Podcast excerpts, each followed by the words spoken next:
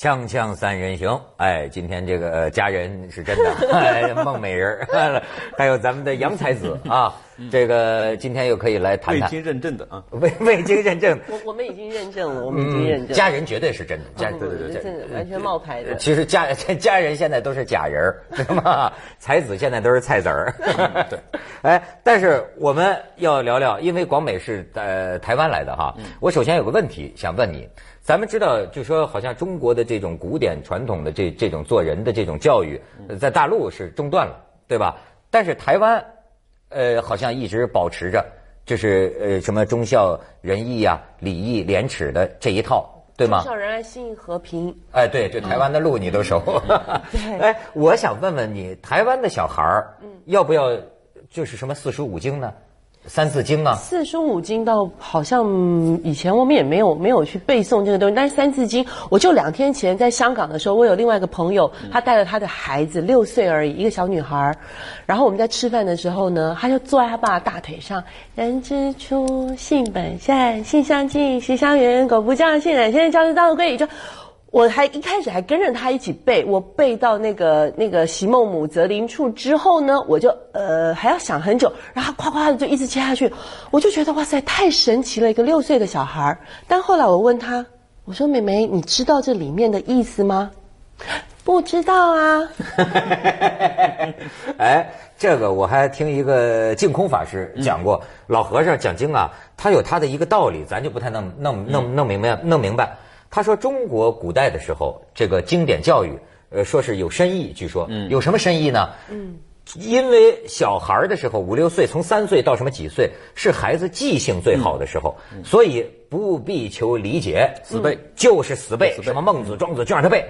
但是他这个年龄段背过的东西，一辈子都忘不了。嗯，呃，然后呢，哎，等他长大了之后，嗯，他慢慢的、慢慢的，他这个咀嚼。”就跟牛反刍似的，他理解理解理解，说这是中国古代人让孩子接受经典的一个方法。对，一旦这个日本鬼子入侵，马上就正气歌就浮现在脑海里了，这样就不容易当汉奸。不知道是不是这个意思？你还这？你看你是研究晚清的，我就发现那个时候辛亥的那些人呐，跟跟现在的这个人呐有什么不同哈？嗯，有相当一部分的人，其实也不是什么全体国民啊，有相当一部分的人真真的就。觉着天下兴亡，匹夫有责，唱着什么文天祥正气歌，那就就是就就就能送死。你比如说有一个人动不动就是啊，中国国势危亡是吧？他能跳海，跳海自杀。嗯，哎，你说这是不是中国古代这些个封建糟粕教育出来？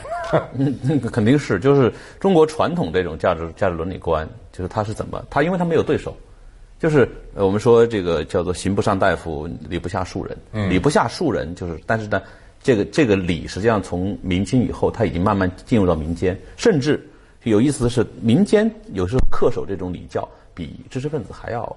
还要严厉一些，因为知识分子有很多借口嘛，就是比如说儒道互补，是吧？我得意的时候，我当然就是兼济天下；我失意的时候，我就逍遥游去了。就是知识分子头脑灵很灵活。这个这个民间他没有这个互补，他要相信一个东西，他就会一直相信到底。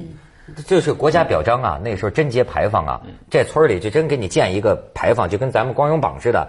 这女的就说守寡守了一辈子啊，没有让男人碰一指头，甚至是男人摸了碰了她一下，她能一菜刀把胳膊砍了，就是这这这是道德楷模。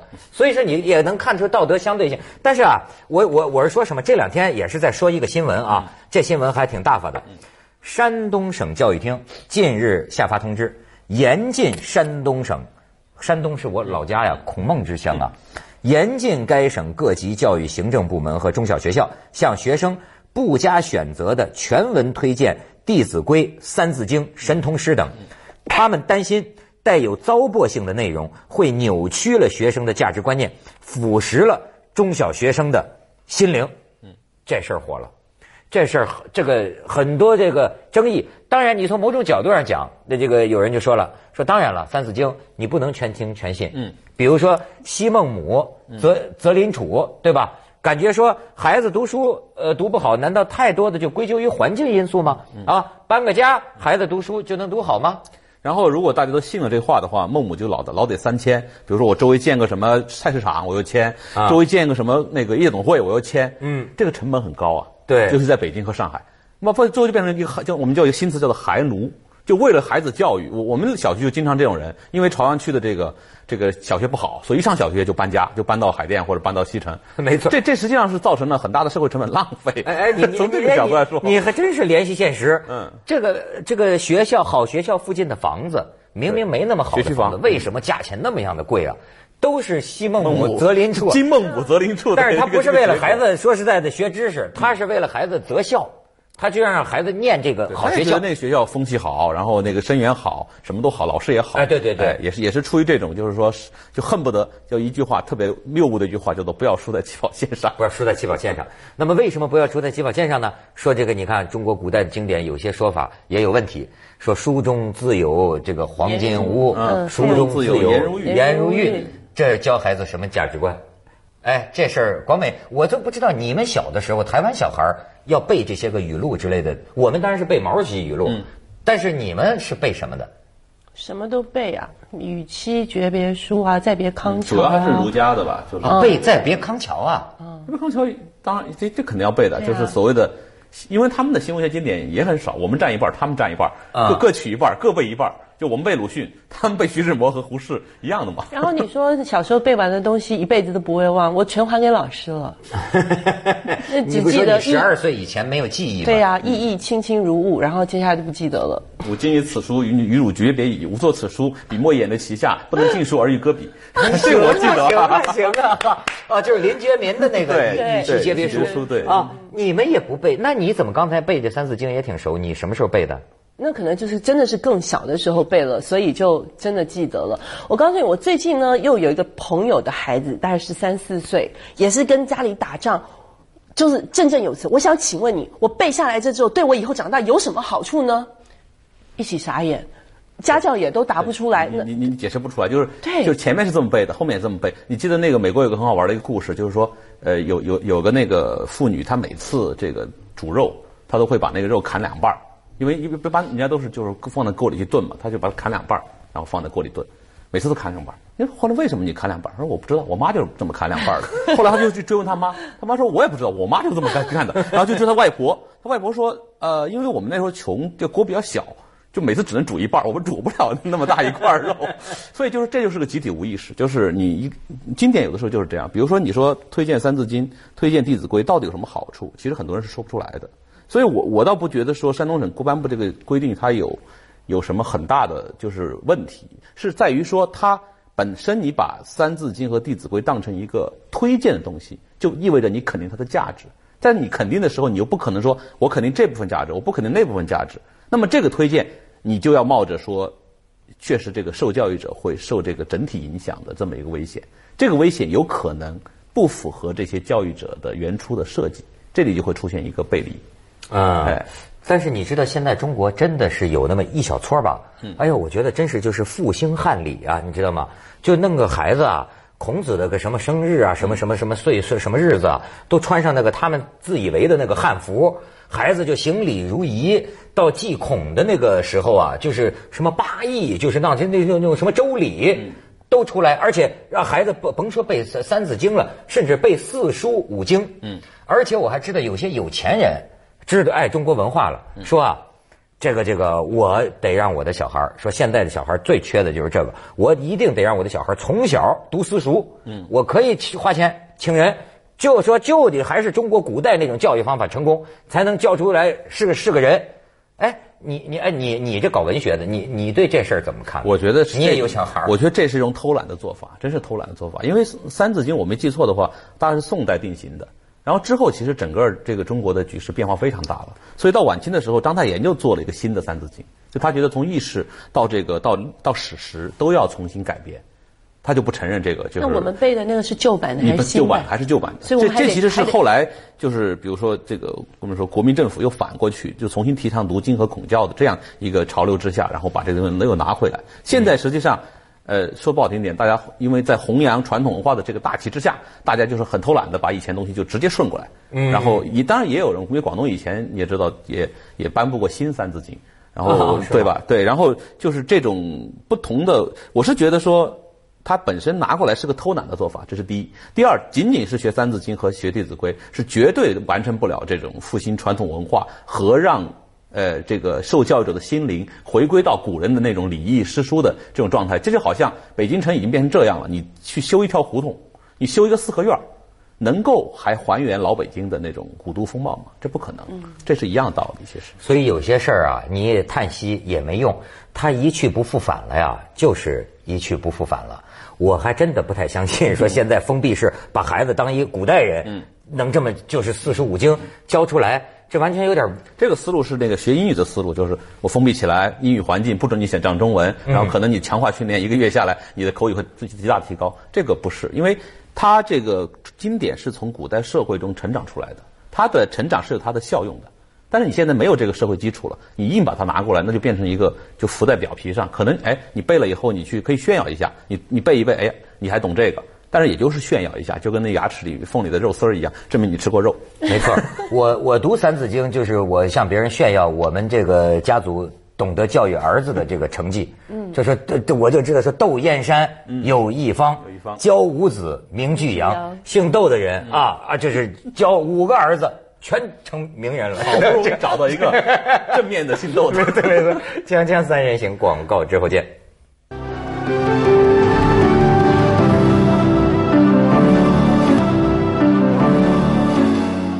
但是啊，就是咱们拿这个这个佛教里讲的这个戒律来来来来举例子哈，就是说有些东西是不是永恒的？比如他们讲啊，就是说杀盗淫妄酒。这个它这个戒里边有什么根本戒，也有什么别别的程度的戒。比如说这个酒啊，实际上在某种情况下不见得说那么戒。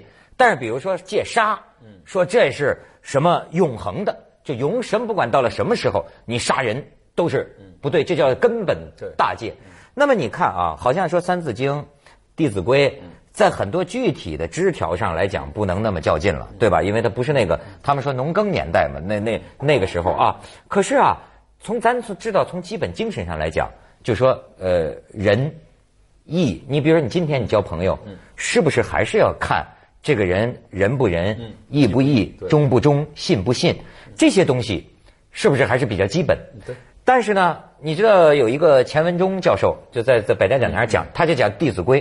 后来我就发现中国这个都是讲一套，可是是呃私下里呢，媒媒体采访他，他又深有感触的说，他说其实你让孩子怎么按照《弟子规》，说你要让今天的孩子真的是按照《弟子规》里说的那样去做人，忠孝仁义，对吧？他在这个社会上会吃亏的。哪个父母忍心把自己孩子培养成这么一傻瓜？你说。怎么办呢？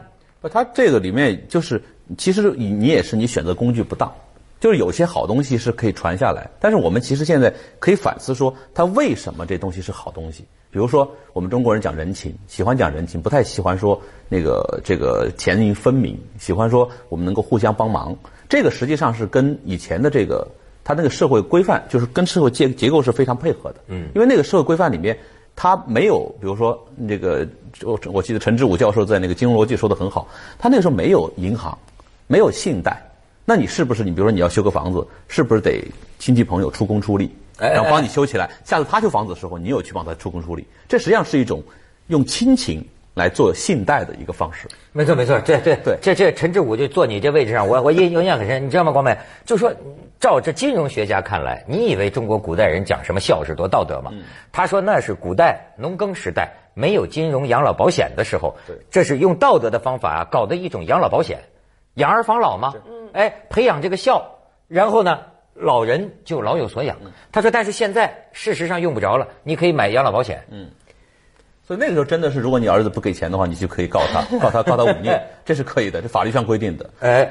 我觉得什么东西利不利、废不废，我觉得还不是最重要。我觉得最重要的是因材施教。就您刚才讲说，像这些东西流传数百年下来的东西，你说它真的这么糟，真的这么坏吗？是不是反映现实？我觉得这个东西，嗯，怎么讲？他教人要忠孝节义。嗯，你面对就是，你面对你面对不同小孩子的性格的时候，你要灌输给他的东西，其实还真是不一样。你面对一个特别抠门的小孩，你可能要告诉他分享，是比。独自占有更快乐的。但是你对一个可能他生下来性格就是挥金如土的小孩子，你要跟他讲说要节俭啊，你要节俭才能够怎怎么怎么怎么着，你你理解我的意思吗？就说你不能同样一个教条式的东西，哎，你你背下来背下来就有用吗？其实其实是这样，就是呃为什么我刚才说这个教这种传统经典是偷懒呢？也是一种无无奈的选择，是因为现在中国本身为什么你说钱文忠说小孩学了《弟子规》就会吃亏？因为中国现在社会本身这个社会规范没有建立起来。中国那天我还听一个研究家说的话，说中国现在是比西方发达国家那个市场化、产品化还要深重。就是有很多公益产品本来都是一个政府行为或者是一种公益公益行为，在中国全都把它产业化了，比如教育，比如公共教育，这完完全把它产业化了。在这种情况下，你要教大家按照社会规范去行事，而不是按照市场规范的话，那肯定吃亏，他肯定被人骗。是啊，哎有有现在有老实人这么一个问题嗯吃亏啊，你这也是真的呀，对吧？而且，呃，但咱咱我再说另一个，你比如说，你说你《三字经》啊，或者什么啊，这是古代的东西哈，嗯你你你你不不让孩子接受了，但是实际上就是现在的小孩儿，那你说人总有从小嗯耳濡目染的一些东西，咱就好比说你你这个语文课本，嗯，对吧？呃，你知道最近一九三几年的时候，叶圣陶编的编的《开明国文讲义》，对一个语文课本。呃，，开开明国语读本，呃，丰子恺配的画，对配的画嗯。非常热卖，说卖了几千万本了又重印。这家家家长找到，就说这个时候的语文课本传递的都是一些爱大自然，嗯。人人人人与人的相爱、好奇心、童心，对吧？但是与此相对的，最近我看有几个干你们这行的，嗯。有几个人专门挑刺儿，给现在的孩子们的。各种版本的语文课文挑刺儿，嗯。这一挑啊，都挑出笑话来，你就知道你拿什么教育我们这小孩说里边有一，比如说有一篇陈毅探母的，嗯。陈毅是我们一个老革命家了，说陈毅探望母亲的课文，原来是瞎编的，就没这事儿，你知道吗？还有一篇课文说爱迪生给他妈动手术，爱迪生也从来没做过这样的事就是你是假的，你知道吗？而且呢，就是什么呃违反科学常识的也有，还有这个这个教小孩装大人的那种，所以那这实际上就是为什么这次山东省这规定会引起社会上那么强大的反弹，因为大家觉得说我们已经被你们骗了很久了，你们现在还要继续，就你你换句话说，就算它是精华和糟粕并存，你凭什么代替我们来判断什么是精华，什么是糟粕？大家对这个呢特别反感。就有个网友说嘛，就是说我以前一直以为这个以德报怨是这个孔孔子说的，到后来我都三十四岁了，我才知道说原来孔子说的是以直报怨，以德报德。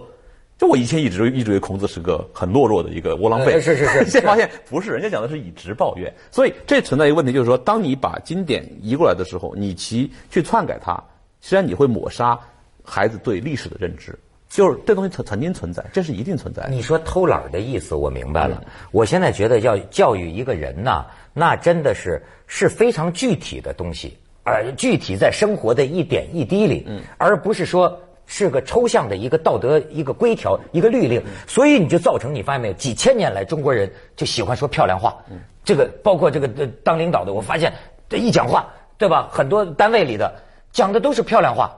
干活的都是我们，讲的都是一些抽象概念啊！我们要怎么怎么要有什么要要要要要胸怀天下，我就具体的是什么？他就直接把这个价值规则 直接灌输给你，就像那个叫你背那个四书五经，你死记住。但是死记住，他不会化成自己血液的。哎比如刚才广美说这个分享这个问题啊，你直接跟小孩说分享，我觉得没用，因为人都是自私的，他一定说这是我的，他最早的反应就是我的，我的，这什么都是我的。但是慢慢的他会明白说，你分享给大家，别人才会分享给你。在这种交往过程中，他会建立一种规则，就是说，呃，互相分享是最大的，把利益最大化的一个方式。这样他他就会记住，而且他会认同这个规则。你真没见过那种三才童子型的小孩吧？什么东西都回家拿去给别人的，有有真的有。真的有这种小孩所以所以你人能教出这样的孩子呢？我告诉你，很多小孩是天，他真的是天生天性就是这个样子的。他可能觉得说，我必须要透过这种所谓的分享，或者是让别人拥有我的东西，而得到同情也好、喜欢也好、尊敬也好，什么，就是我我真的觉得因材施教还是很重要。除了这个东西之外，我觉得你如果我现在讲，因为我没有小孩，如果我有小孩的话，我的孩子，我介不介意他去接受这样的教育？我介意，但是我介不介意他背不起来，他不理解，我也不介意，因为我觉得每个小孩都有他自己的天生我材必有用。嗯，有的小孩他可能在数理方面的东西特别专长，有些小孩在文学方面特别专长，有些小孩他就是打电动玩具。现在很多爸爸妈妈对于自己小孩子打电动玩具很头大，但是如果你的小孩子打电动玩具打到世界冠军的话，我又觉得这也是一件很值得骄傲的事情。这样说就是说，对，但是经常是一个冠军，其他的都不知道流落到哪儿去了。锵锵三人行，广告之后见。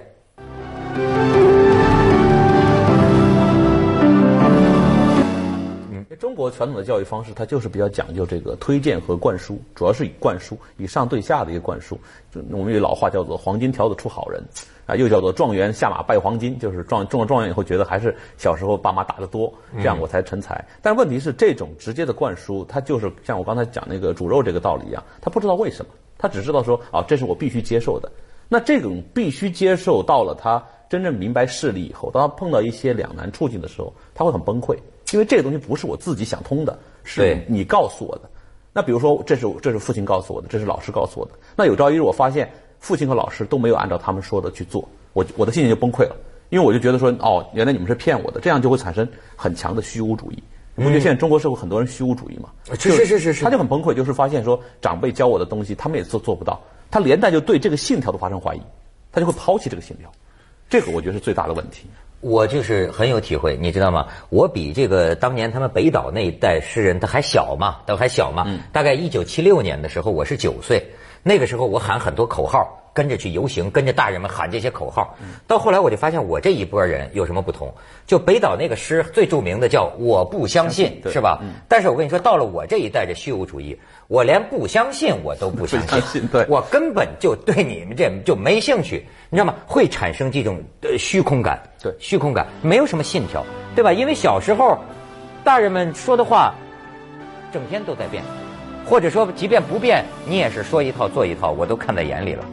那么你让孩子何以自处呢？可是我发现比我小十岁左右的这些小孩，他们那个肯定想法。接着下来为您播出《珍宝总动员》。